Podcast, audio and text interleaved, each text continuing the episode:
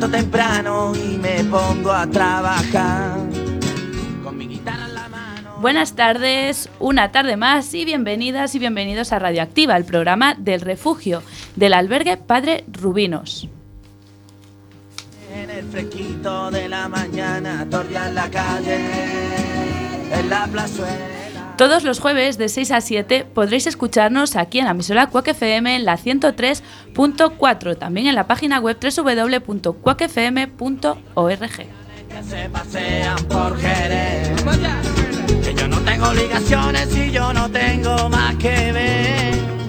Empieza un programa más de Radioactiva y antes de nada quería agradecer a las personas voluntarias que nos están haciendo de técnicos de sonido mientras se recupere nuestro técnico Jacobe, que desde aquí le mandamos un saludo.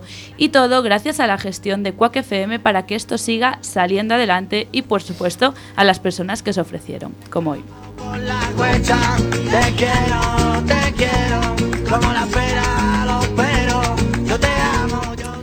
Y dicho esto, eh, comenzamos con el programa. El primero será Román Míguez con su sección Historia Universal.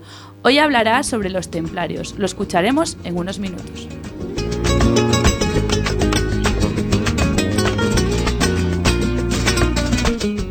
Otra sección nueva que empezó también esta temporada eh, vendrá justo después. Ella, su nombre es Historias de Galicia, creada por Félix Corral.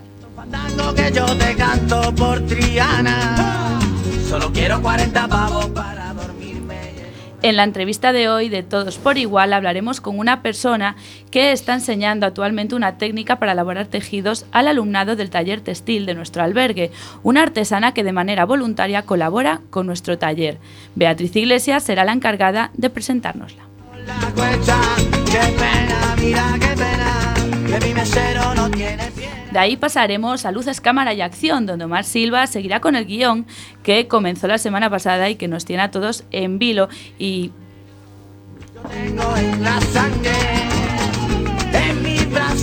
Ya por último, ya por último, perdón, una persona nueva se enfrenta a los micros de Quack. Será Francisco Martín, que nos contará un viaje a Argelia en la sección En Ruta. Este programa lo realizan muchas personas del refugio del albergue Padre Rubinos. En la parte técnica le agradecemos muchísimo a Jorge del programa En Boxes que viene hoy a echarnos una mano y yo soy Clara de Vega. ¡Empezamos!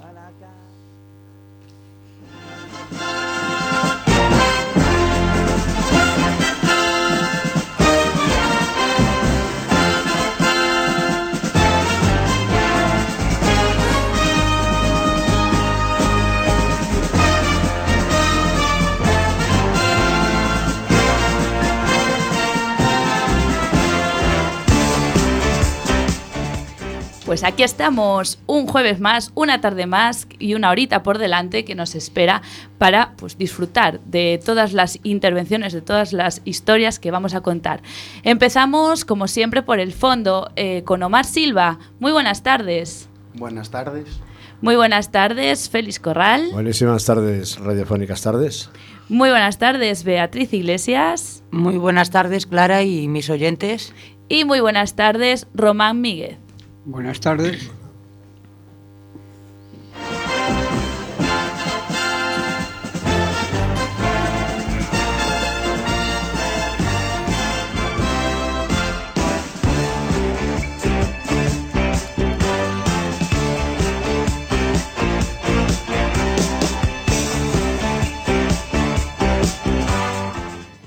Pues vamos a empezar eh, con Román Míguez, que nos, pues como hicimos la semana pasada, que inauguró la sección Historia Universal, que ya iba siendo hora que tuviese su propia sección, pues hoy seguirá con ella y creo que nos va a hablar de los templarios. Lo escuchamos.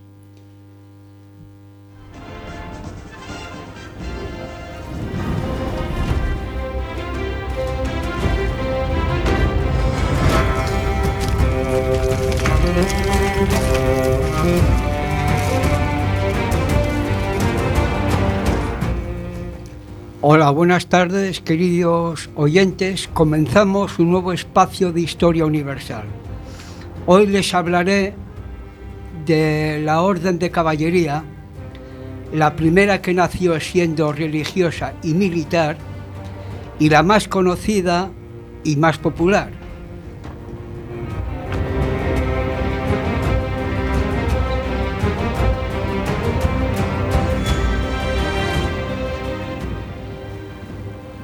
Empezaré eh, leyendo un legado escrito por San Bernardo de Claraval, uno de los cofundadores de la Orden del Temple y fundador del Cister.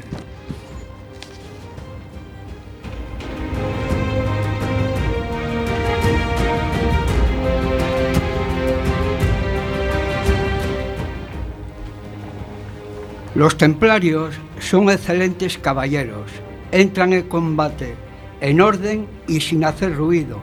Son los primeros en desear entablarlo, entablarlo y enérgicos de todos. Los primeros en llegar y los últimos en retirarse. Y esperan a la orden de su maestre para entrar en acción. Cuando deciden que merece la pena combatir y suena la trompeta que da la orden de avanzar, entonan piadosamente el siguiente salmo del rey David. No a nosotros, Señor, no a nosotros, sino a tu nombre has de dar la gloria. Enristras, enristras sus lanzas y cargan contra el enemigo.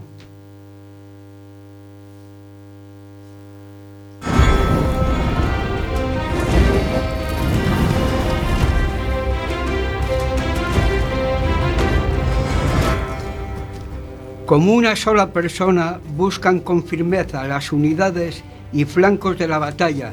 Nunca osan darse por vencidos, o bien consiguen dispersar al enemigo o bien perecen en el intento. Les hablaré ahora del final del temple.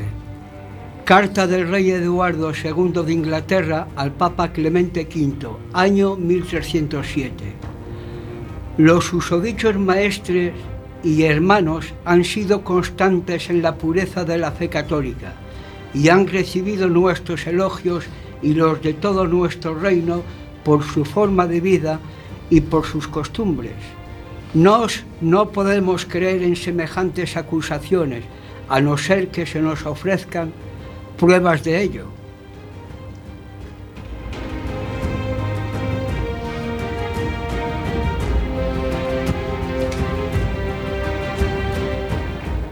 Bien, ustedes, eh, queridos oyentes, se, preguntarán por qué eh, este final, por qué esta persecución del temple.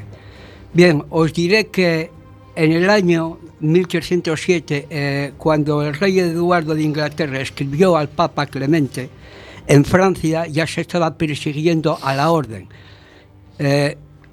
eran torturados y siendo llevados a la hoguera. Ahora me preguntarán el porqué de esa persecución y el porqué de ese final tan atroz. Bien, pues les contaré que el rey Felipe IV de Francia debía muchísimo dinero al temple. Entonces eh, debía mucho dinero al temple debido a las muchas a las muchas guerras que, eh, que entablaba. Entonces, como no sabía cómo deshacerse, deshacerse del temple, sobre todo de su maestre, Jacques de Molay, eh, decidió aliarse con su primo el Papa Clemente y con su canciller, el cátaro Guillermo de Nogaret. Y entre los tres urdieron una sarta de, de calumnias que luego se propagaría como reguero de pólvora por toda Europa. Decían que si escupían, escupían sobre la cruz, que si sodomizaban a los jóvenes que entraban en la orden del temple, que si adoraban a Belcebú, eh, en definitiva, eh, el último gran maestre del temple, Jacques de Molay, fue quemado en la hoguera en el año 1314. Los pocos templarios que quedaron con vida se pudieron integrar solapadamente en otras, en otras órdenes militares, como los calatravos, la Orden de Santiago, los sanjuaneros, mm, los sanjuaneros del hospital o hospitalarios, o los de Santo Sepulcro, o llamados también los sepultureros de Jerusalén.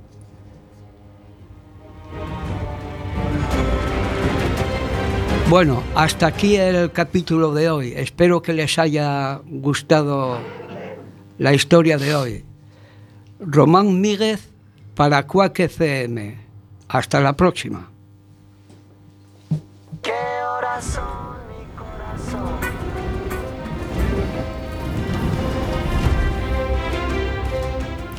Pues muchísimas gracias, Román, esta vez por eh, enseñarnos un poco más sobre la historia de los templarios. Eh, ¿Quieres comentar qué vas a ¿Qué nos vas a traer la semana que viene? ¿Con qué nos vas a sorprender? Bueno, la verdad es que no lo tengo muy claro aún. Bueno, aún queda... No, no sé si sobre, vamos a ver, la poliorcética. La, pol- la poliorcética es el, es el arte de asaltar o defender una muralla. O sea, quiere decir una fortaleza, una ciudad amurallada que viene de antiguo, ya desde la época de los griegos Bueno, o bien sobre el señor de Zipán. Es, habla más que nada del señor de Zipán, habla de, de arqueología.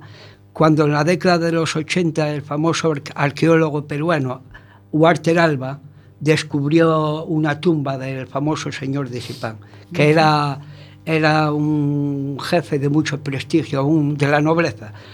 Podía ser un jefe militar o no se sabe con certeza aún. Bueno, dos historias muy interesantes que por las caras que están poniendo aquí en el estudio poco conocemos de ese tema, así que bueno, lo escucharemos con ganas. la Sí, que quiero viene. decir que el señor de Sipán habla de lo que fue la cultura moche o mochica, ¿no? De la costa del Perú. Muy bien. Bueno, pues te esperamos. Pues ya, ya veré a ver qué tema elijo, Vale. si la poliorcética o este otro. Aún queda una semana por delante para, Bien. para decantarte por uno u otro. Pues muchísimas gracias, Román. Nos vemos nada, la no semana qué. que viene. Hasta la próxima. Y de esta sección propia de Román, como no, el historiador, el historiador de Radioactiva, va otro historiador, pero más local, ¿no? Va a hablar sobre historias de nuestra Galicia. Te lo dije bien. Venga, permanece a la escucha. Venga, pues buenísimas tardes, queridos y fieles oyentes de esta emisora Quack FM y de este atípico programa de Radioactiva en el, cada jueves desde el comienzo de esta nueva temporada de Radioactiva y con esta nueva sección de historias de nuestra Galicia intentamos atraer vuestra atención con ese único fin que es el de haceros pasar un buen rato dentro de nuestras limitadas posibilidades que intentamos subsanar con nuestro esfuerzo. Pues dicho esto, me pongo en movimiento y comenzamos la tercera tarde de esta sección, de esta nueva sección, Historias de nuestra Galicia, con una nueva historia, esta vez en busca del peregrino fantasma, ese gran misterio. Zarpamos.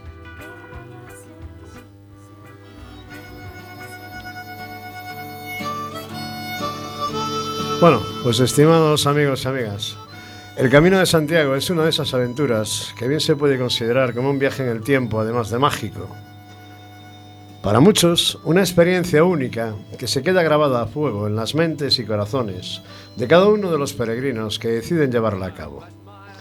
Esta peregrinación es tan especial no solo por los motivos que les llevan a realizarla, sino también por su trasfondo, marco y talón que supone cada ruta, todas ellas cargadas de encanto, tradición, leyendas y misterio.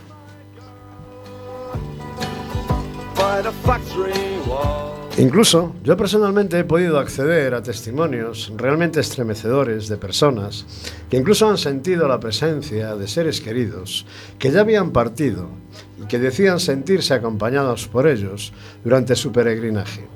En este fantástico, pero real, camino de Santiago. Muchos no daréis crédito a este tipo de cosas y otros sí.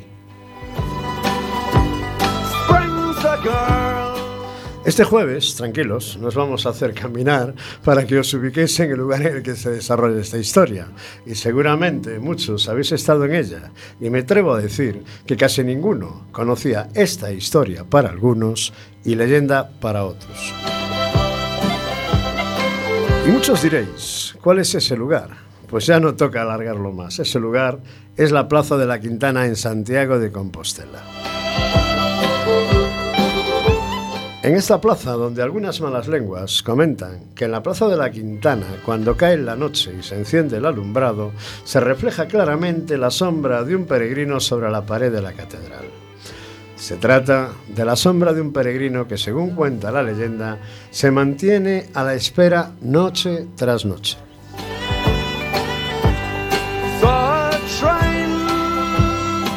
Dicen que se trata de un sacerdote que mantenía relaciones sexuales con una religiosa del convento de San Payo y que todas las noches se reunía con ella.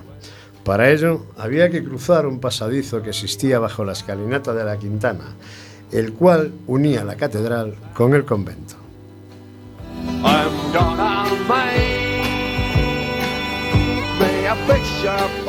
Luego, de cierto tiempo, el sacerdote le propuso a la religiosa que se escapara con él para vivir y gozar de su amor libremente. Llegado el momento, se citaron al anochecer y el clérigo se disfrazó de peregrino para no llamar la atención de las personas. La esperó pacientemente, pero ella nunca acudió a la cita y nunca se supo el porqué. El peregrino jamás se resignó a la evidencia de tal plantón. Desde entonces, al caer la noche, sigue acudiendo puntualmente a su cita, noche tras noche, todas las noches. I my girl. Cualquier persona que se pase por ahí podrá observar su sombra claramente, una sombra que espera paciente en el mismo rincón, como si fuera la primera vez. Pero como en casi todas las leyendas, siempre existe una o más versiones. ¿Y cuál es esa segunda versión? Pues vamos a por ella. Algunos comentan sobre la leyenda del peregrino fantasma que se trata de la figura de un peregrino francés, un joven de 18 años que envenenó a su padre, ya mayor, para poder heredar su fortuna. Los tribunales comprobaron su culpabilidad y fue condenado a galeras. Tras unos años de cárcel, se le impuso la peregrinación a Compostela para que pudiera redimir su pecado.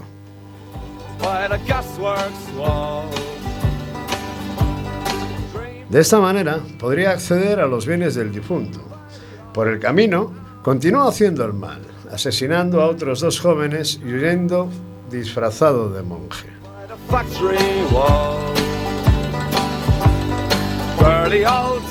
El día que llegó a la ciudad de Compostela antes de la puesta del sol, las posadas estaban llenas de peregrinos. De este modo, le tocó dormir a los pies de la catedral, lugar en el que se quedó dormido profundamente.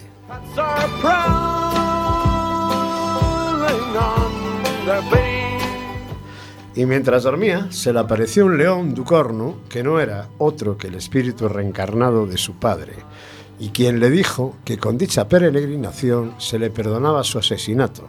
No obstante, los de los otros dos jóvenes peregrinos no.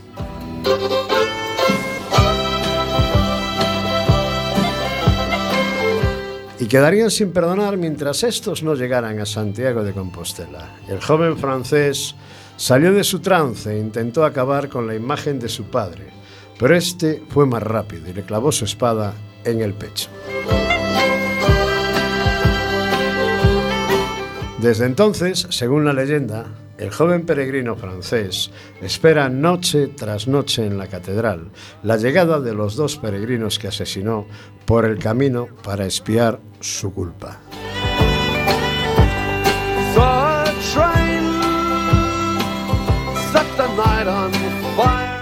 Hasta aquí dos de las leyendas que son referencia en el ya final del Camino de Santiago. Hay muchas más, dado las largas distancias que recorren los peregrinos para cumplir su promesa y abrazar al apóstol.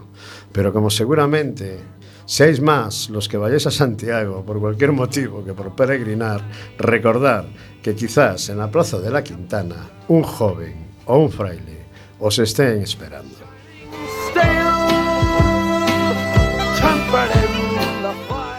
Pues gracias, Félix. Bueno, gracias, no sé, yo tengo un poco de miedo ahora, no sé si ir a la quinta. Tómate unas cervezas antes. Bueno, muchísimas gracias. Lo bonito de Radioactiva, lo que decimos siempre, con la diversidad de gente que viene eh, cada temporada, pues eh, vamos renovando contenidos y pues eh, en este caso tanto Félix como Román proponen unas secciones nuevas que hasta ahora no estaban y eso es de agradecer. Y bueno, pues ya que seguimos con esta sección, cuéntanos, Félix, para la semana que nos traes. Vale, para la semana que viene, bueno, vamos un poquito por la misma ruta y vamos a hablar de Manuel Blanco. Manuel Blanco no me refiero a que fue ministro del PSOE, no, no, no. Manuel Blanco Roma Santa, el hombre conocido como el Lobo de Allariz. El próximo jueves os cuento otra. Muy bien, pues aquí te esperamos. Muchísimas gracias. Y nosotros seguimos con Radioactiva.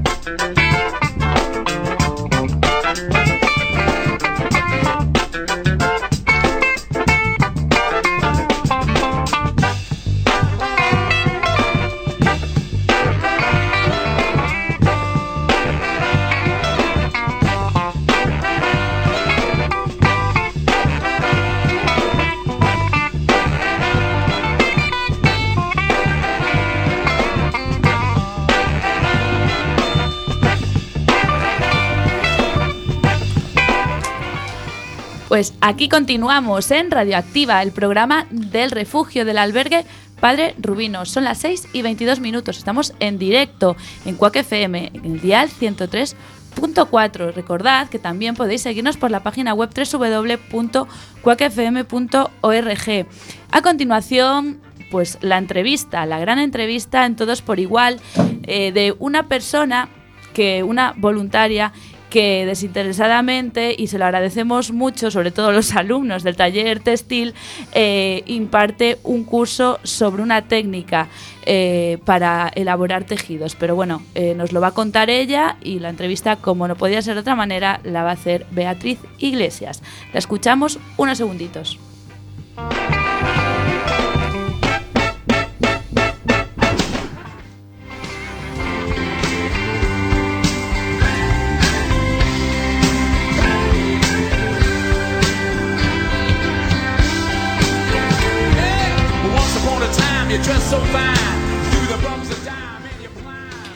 Bueno, pues empezamos con todas y todos por igual.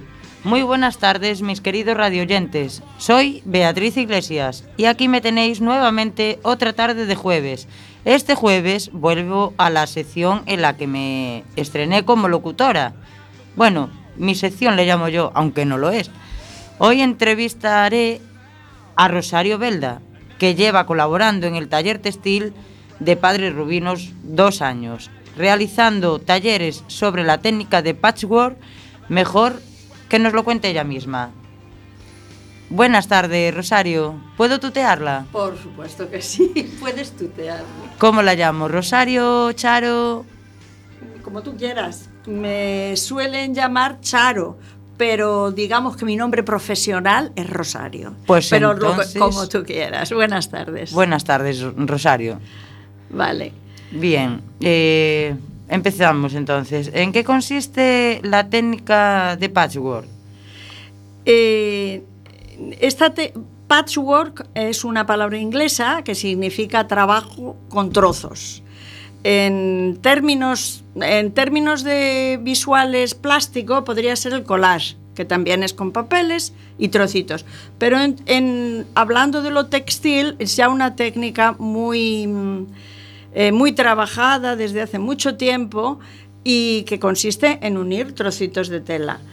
Diríamos que esta técnica a lo mejor empezó pues en, posiblemente en Estados Unidos cuando eh, no había telas grandes para confeccionar y tenían que unir cachito a cachito para llegar a confeccionar un cojín, una colcha o diferentes otras cosas. En todas las culturas, también en Japón, hay una, hay una técnica, en lugar de patchwork se llama boro, que consiste lo mismo, en unir diferentes trozos para confeccionar una Con cosa más grande nombre, ¿no? con diferente nombre. En todas las culturas siempre hay, eh, ca- casi en todas las culturas existen las mismas tradiciones textiles, porque la cosa es sencilla. Eh, si hay mucho dinero, no hay problema en comprar telas y telas y teñirlas de cualquier color. Cuando eso no pasa, se aprovecha todo. Tanto, aquí, eh, tanto en España, en Norteamérica, en Japón, en Tanzania, donde sea. Y siempre existe, pues esto. La Yo- técnica. La técnica. Yo enseño a los chicos porque Sí, eso era lo que le iba a preguntar ahora, que cómo, que cómo se está llevando ahí en, dentro del curso.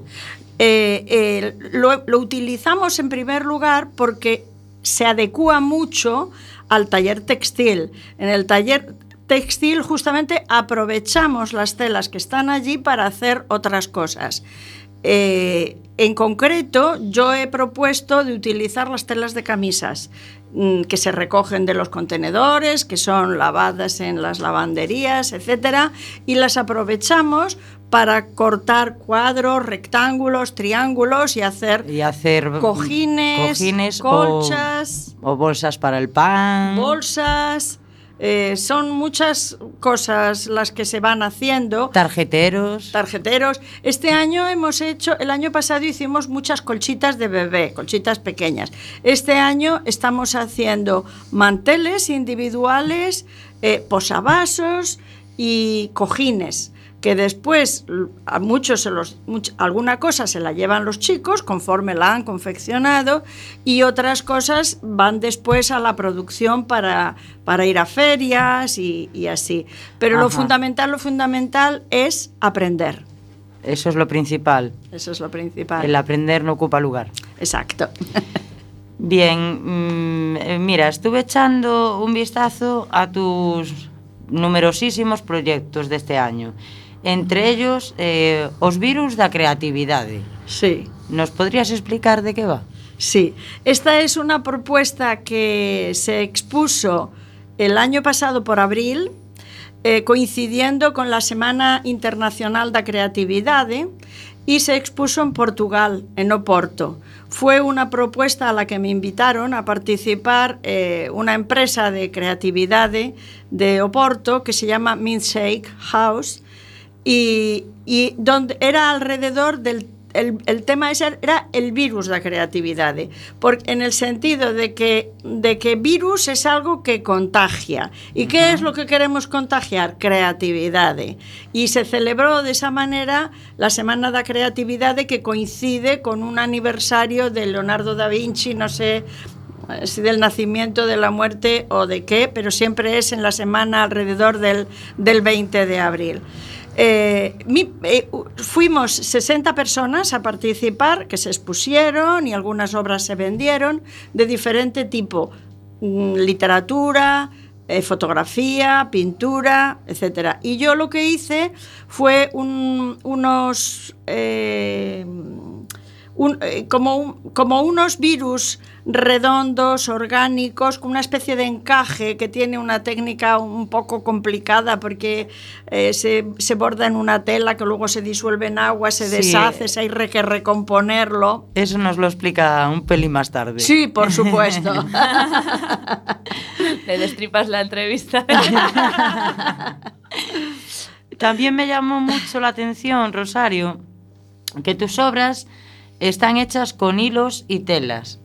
¿Desde cuándo te viene esa afición? Pues eh, mira, esta pregunta ya me la hicieron una vez y yo me puse a pensar desde cuándo, porque lo primero que me sale decir es que yo vi a mi madre coser desde siempre.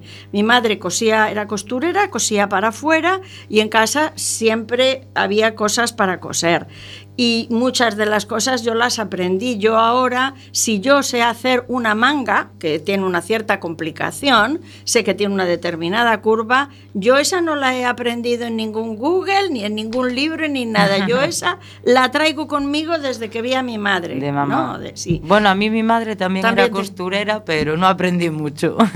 Ya, hay, hay que tener, mm, eh, yo qué sé, el interés, la curiosidad y el momento oportuno, ¿no? Para... y paciencia. Y paciencia también, también. Paciencia también. También. Pero si quieres que te diga, antes que eso, mi abuelo era lanero. Traía lanas desde, desde Valencia a Albacete, porque yo nací en Albacete. Desde Valencia a Albacete. Cuando mi abuelo murió, mi abuela sacó adelante a sus seis hijos dándoles carrera con una mercería. Es decir, que yo esa cosa de las telas, las lanas y los hilos, aunque no me dé cuenta, las he vivido desde, desde muy pequeña. Viene, viene de genética, Sí, entonces. sí, yo creo que sí, que un poquito sí. Eh, perdón, me, docu- me documenté un poco más sobre ti y he visto que te gusta hacer mapas textiles Sí. y te centras en la cartografía. Eh, cuéntanos también esta inspiración tuya de dónde, Sí, de dónde fue saliendo. ¿De dónde viene? Pues eh, eh, aquí yo no sé muy bien de dónde viene esto. Lo que sí que sé es que a mí el entorno, eh, el entorno donde yo vivo, tanto sea el entorno urbano como el entorno natural, me interesa mucho, me interesa su conservación, su, lo bien hecho que esté, su adecuación a las personas, el sentirme cómoda en ese entorno.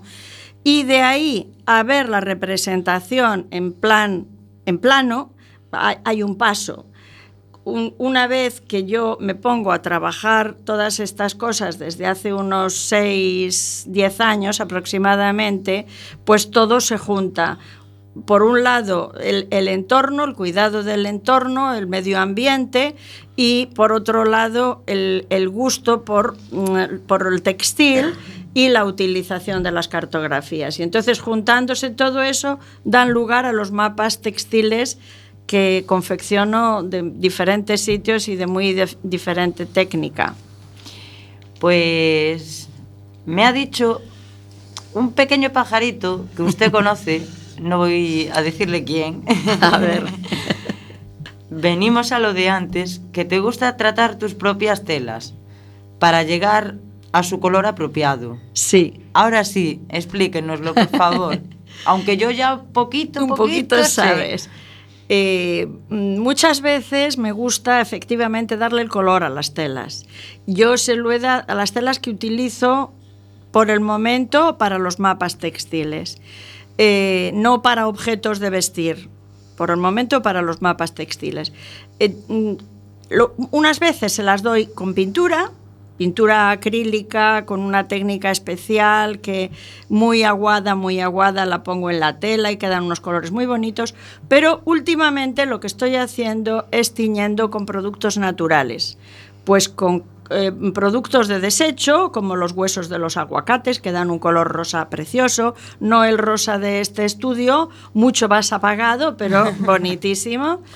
Eh, o con cáscara de cebolla, que da como un amarillo verdoso, o con hojas de eucalipto, que dan un amarillo muy clarito, o con glicinia, que ahora he visto viniendo aquí un montón de ellas. Es una, es una planta silvestre que hay por aquí cerca y que es de color lila y tiñe amarillo como la espuma del micrófono, increíblemente. Los que vean la foto lo verán. Los que vean la foto lo verán, pero delante de- estamos hablando delante de unos micrófonos que son amarillos de goma espuma.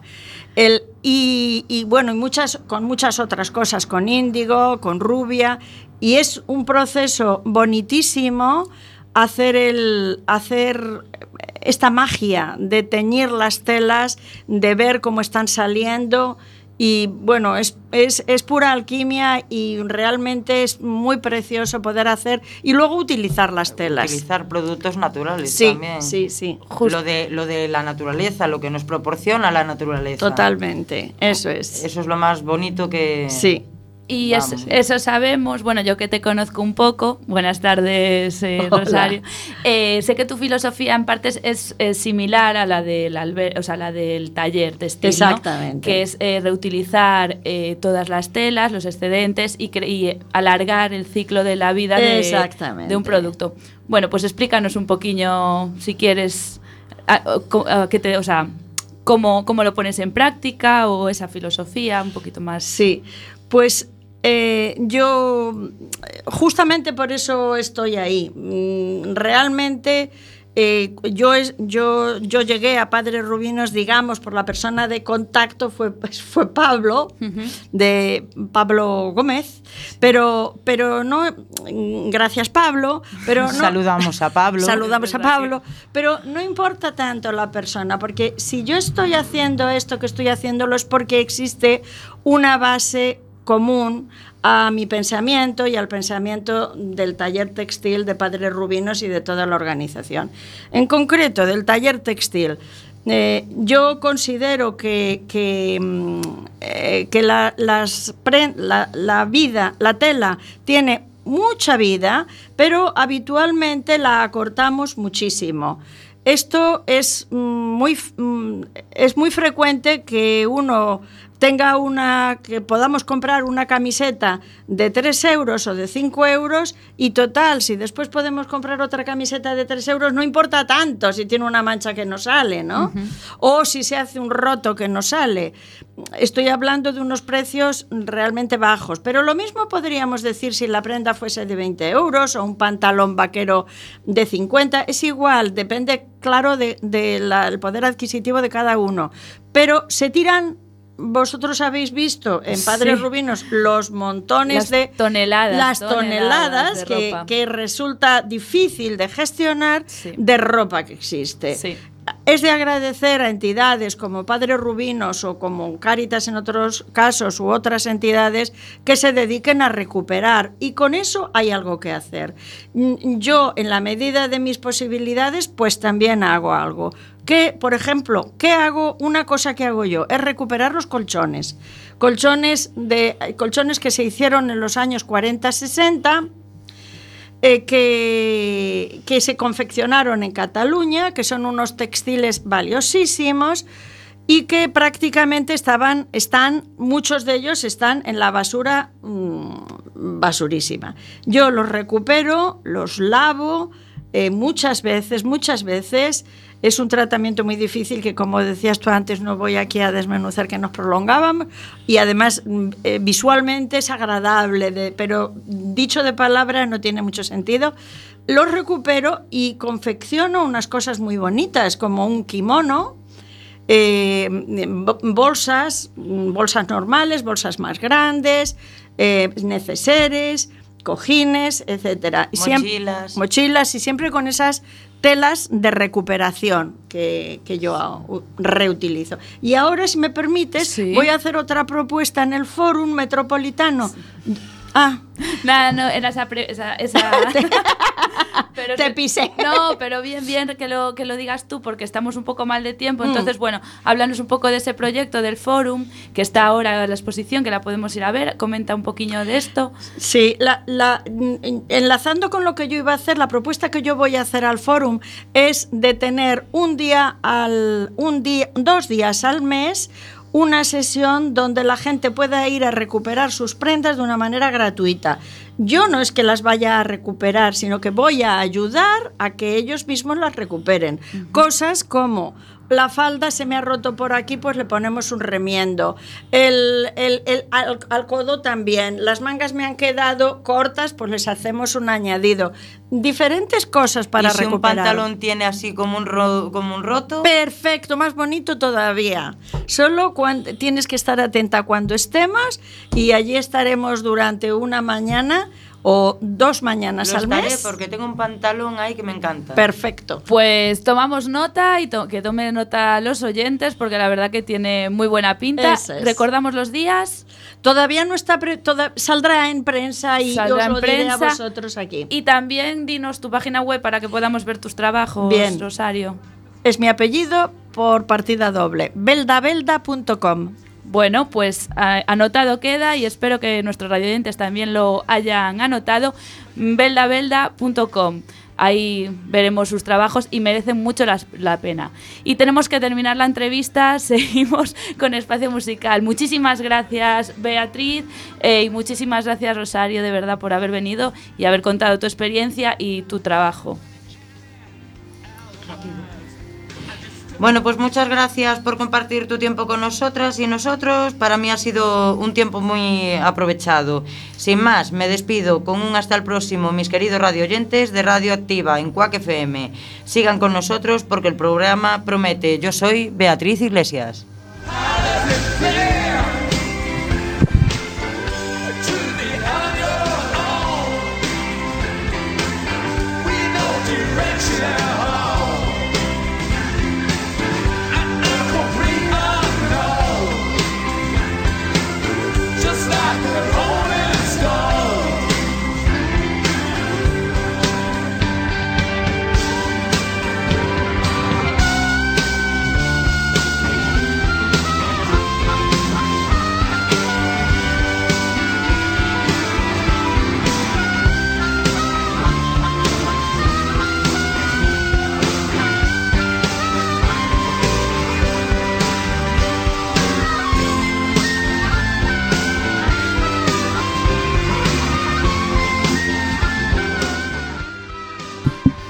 Pues después, después de esta maravillosa entrevista y de verdad que sí que merece mucho la pena ver sus trabajos y pu- pues aparte saldrá, supongo que publicado el futuro proyecto del Fórum Metropolitano en el que estaremos atentos. Belda Belda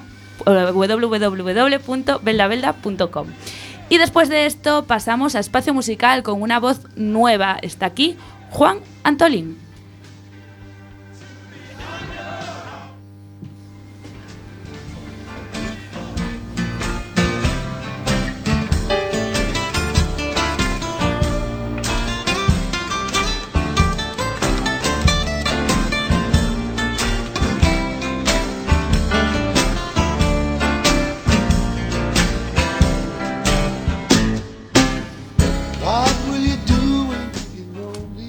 Hola, buenas tardes. Arrancamos con el espacio musical. Mi nombre es Juan Manuel Antolín, alias Manu. Voy a hablaros de un grupo personalmente que me gusta mucho y ellos son M-Clan.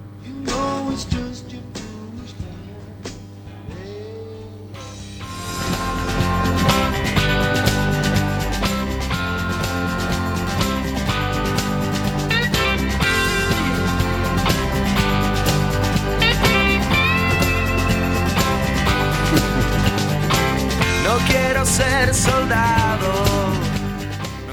El grupo se creó en Murcia el mes de marzo de 1993 con Carlos Torque, eh, Tarque, Santi, eh, Santi Campillo, Juan Antonio Otero y Pascual Saura, Íñigo Uribe, como miembros eh, fundadores. Más adelante se añadieron Ricardo y Carlos, que se habían conocido en el servicio militar. Juntos configuraron el, nombre del grupo que en sus inicios se llamaban Murciélagos. Luego pasaron a ser Murciélagos Clan y definitivamente quedaron actualmente como M-Clan. quédate a dormir. Es todo lo que quiero en esta vida insana. Quédate a dormir.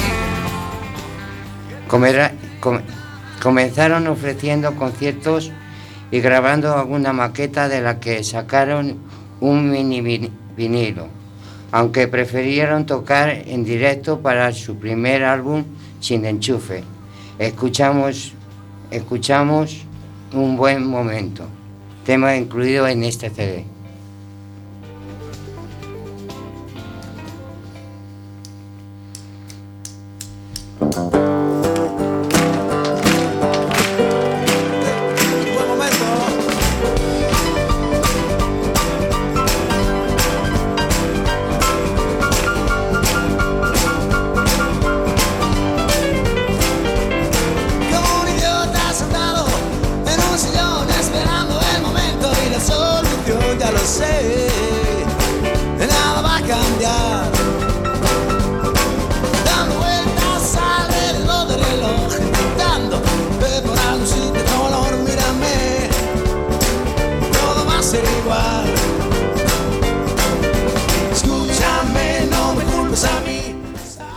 Y siguiendo, y siguiendo su trayectoria fueron evolucionando hasta llegar a la cifra, hasta la cifra de 10 trabajos.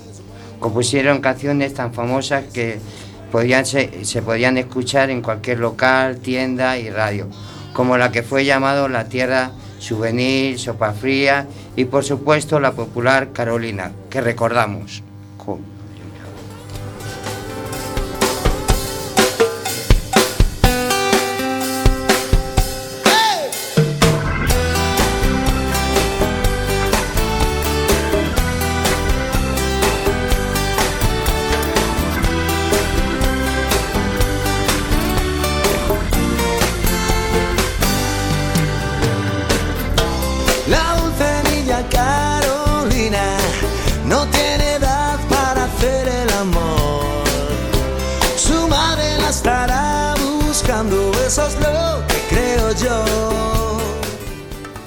En estos momentos el grupo se mantiene cambiando algunas formas musicales, pero no perdiendo la esencia del country, el pop y el rock.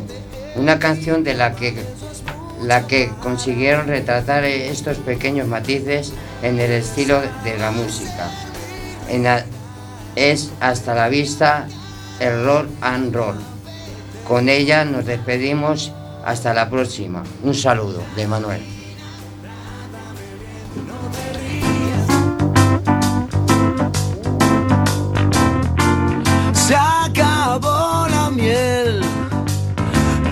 Me sabe igual. Y aunque es la misma piel, no me reconozco ya. Son tiempos tan raros, todo va más rápido que ayer. Convénceme de lo contrario, con un poco de suerte pierdo el tren.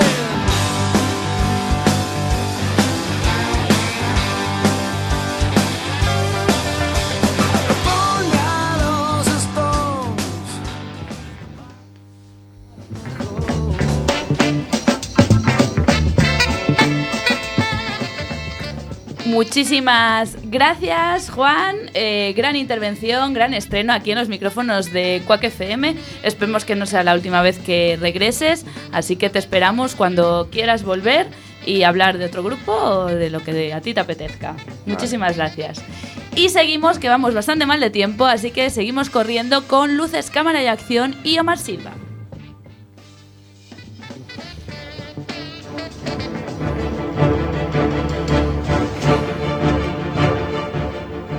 Good Money Quack, el 103.4 nuestro dial favorito de La Coruña.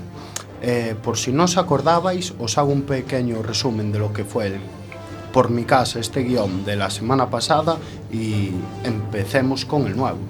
Os recuerdo que acabamos la semana pasada eh, José diciéndole a Andrea que el padre antes de morir había hipotecado el piso para pagarle el máster a Andrea. Y continuamos. Andrea, con tono serio. ¿Y eso cómo es que no me lo dijisteis? José, con voz tranquila y tono lento. Pues muy fácil, para que no te preocuparas, ya que tú estabas estudiando. Andrea entonces le vuelve a responder. ¿Solo por eso no me contasteis que papá le habían despedido? José entonces le responde otra vez calmado. Dime una cosa, si te lo hubiéramos dicho, ¿qué hubieras hecho? Andrea le responde, habría dejado el máster y me hubiera puesto a trabajar. Y José entonces le dice, entonces papá habría tirado el dinero contigo. Andrea, cuando el dinero, ¿cuándo dinero, cuánto dinero le tenemos que pagar al banco? le pregunta. José entonces le contesta, para salvar el piso. Andrea, Andrea le dice, sí, para que no nos lo quiten. ¿Cuánto hay que pagar? José, entonces busca la carta al lado del horno. Aquí está. Andrea le dice, déjame ver. José le da la carta. Andrea la lee. Después de leerla, le dice a José, vale, aquí pone que tenemos que pagar exactamente 7.243 euros. José, con tono irónico, ¿y en cuánto tiempo? Andrea le responde, en tres semanas y cuatro días. José, de tono irónico. Estás de broma, ¿no? Y dice Andrea, no, José. José, con tono irónico y chulo otra vez. Carayo, ¿y cómo vamos a hacer para pagar? Andrea, no tengo ni idea. Pues con no tengo ni idea, nos quedamos porque tenemos que seguir el programa y aún queda una intervención. Muchísimas gracias, Omar. Y eh, seguimos brevemente ya con eh, Francisco Martín y la sección En Ruta. Es una persona nueva, vamos a dejar que se estrene y seguimos con tu guion la semana que viene, ¿vale, Omar? Muchísimas gracias. Y ya yo también creo que me voy a despedir porque creo que no va a dar tiempo para más. Pero bueno, si no, da tiempo, pues nos despedimos hasta la próxima semana. Y os dejamos con Francisco Martín. Hola amigos, esto es En Ruta y yo soy Francisco Martín intentando gastar los cinco minutitos que quedan. Eh, os voy a contar una historia que me pasó volviendo de Argelia, que fue una auténtica odisea.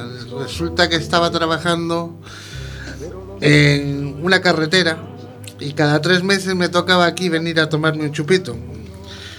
Resulta que el día que tenía que volver, pues había problemas con los terroristas de Boko Haram, había una batallita. Y pues salimos, en vez de ir por la carretera principal, fuimos por la carretera de la costa. Cuando llegamos a. Llegamos al primer control a soltar una cajetilla de tabaco para pasar. Puta. Siguiente control. Otra cajetilla de tabaco para pasar. Pero esta vez, cinco soldados armados me quitan el pasaporte y empiezan a dar vueltas con él para allá, para acá, para allá, para acá. No sabía, digo, uff, aquí me quedo, ya no vuelvo. Pues no, era que se estaba, estaban enseñando un pasaporte biométrico, mira, un pasaporte biométrico. Eso es lo que estaban haciendo. Bueno, pasamos el siguiente control. Llegamos a Serchel, que es una ciudad preciosa, una ciudad romana, quizás el sitio más bonito que tiene toda la costa argelina. Y cortada la carretera. El presidente está por aquí y se corta la carretera. Pero ¿cuánto tiempo va a ser eso? Pues no se sabe. Cuando me digan que abra, abro. Al soldado allí, la carretera cortada. Le digo a Moja, que era el chofer que me llevaba al aeropuerto, le digo, oye, ¿y por dónde vamos, tío? Vamos por los caminos. ¿Tú los conoces? No. Venga, la aventura es la aventura. Y nos tiramos por los caminos. Con la. Con la suerte de que nos encontramos un tanque de frente. Claro, ¿Qué hacemos? Pues salir del coche, vaya que se le, les dé por disparar. Salimos del coche, nos ponemos con las manos arriba los dos, que vieran que, no teníamos intención ninguna de hacer nada, y de repente para el tanque sale un tipo, nos, nos, nos encañona y al suelo, boca abajo al suelo, tirado en el suelo. De repente sale otro del tanque y dice, Mohamed, Mohamed. Era el primo de mi, de mi chofer. Qué puta suerte. pues nada, llegué, lle- llegamos a, al aeropuerto llenos de polvo. Cuando a mí me vio la Guardia Civil en Madrid, dice, pero ¿de dónde viene? ¿Qué le ha pasado? Abra, abra la maleta. Llevaba souvenirs. Un Corán antiguo, pasó. Una espada, digo, me la quitan. No, pasó. La miró, pasó. Y una estatuilla que llevaba. Déjeme ver esto, para adentro, para afuera, otro guardia, estatuilla para acá, estatuilla para allá, pasando el tiempo. De repente vienen y me dicen, ¿de dónde has sacado esto? De un, un señor que vendía souvenirs allí en una tiendita de una ciudad de Argelia. Esto es del siglo IV, antes de Cristo. Pero, pero, ¿qué? ¿Qué me dice? Dice, no sabe la suerte que ha tenido usted de que no lo pillaran allí. De momento se lo vamos a, a incautar. y allí se quedó. No, nunca más supe de la estatuita. Y esta es la historia que os quería contar. Muchas gracias y encantado de estar aquí en este programa con gente tan... No se pueden decir esas palabras. Gracias. muchísimas, muchísimas gracias a ti, gran historia, de verdad. Esto es lo bonito de, de la sección en viajes. ¿no? Hay veces que se habla de, de la ciudad en sí, pero estas anécdotas son muy simpáticas y también nos ha ido un poco más a conocerte. La verdad que la tuya fue increíble y la suerte que tuviste, eh, muy buena también. Bueno, pues hasta aquí el programa de Radioactiva. Ya nos despedimos. Chao, chao. Adiós.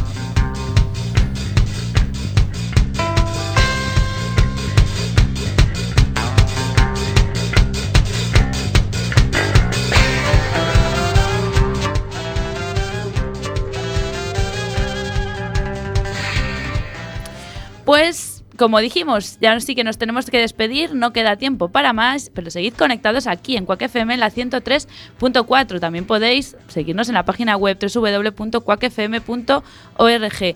Agradecer a las personas que nos acompañaron, a Omar Silva, a Beatriz Iglesias, a Francisco Martín, a Juan Antolín, y a, a, a Félix Corral y a Román Míguez.